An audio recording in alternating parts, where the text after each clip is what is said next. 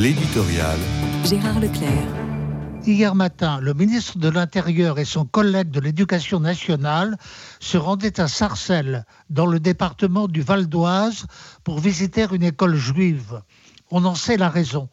C'est la menace qui pèse aujourd'hui sur la communauté juive en raison des événements dramatiques qui se sont produits en Israël. Mais s'il y a un danger immédiat, la question n'est pas nouvelle. Voilà déjà un certain temps que l'on observe dans des départements à forte immigration de plus en plus de départs de familles juives en raison du climat qui y règne. Ce n'est nullement en vertu d'une islamophobie outrancière que l'on observe ce phénomène.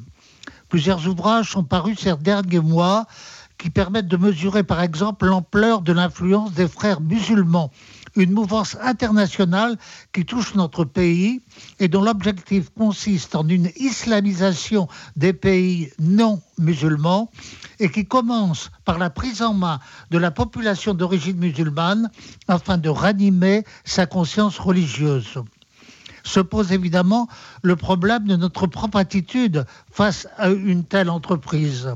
Certes, elle ne s'exerce pas partout avec la même intensité. Nous pouvons vivre par exemple dans des banlieues où l'immigration est encore modérée et où une dynamique d'intégration est à l'œuvre. Mais ce n'est pas partout, loin de là. Faut-il pour les chrétiens s'investir dans un dialogue interreligieux pour désarmer les hostilités? Ce n'est sûrement pas une attitude à décourager et l'on comprend l'inquiétude de tel évêque d'Afrique du Nord, effrayé par la réprobation qui monte à l'égard du monde arabe. Mais sans discernement, sans connaissance précise du sujet, il y a lieu de craindre bien des désillusions.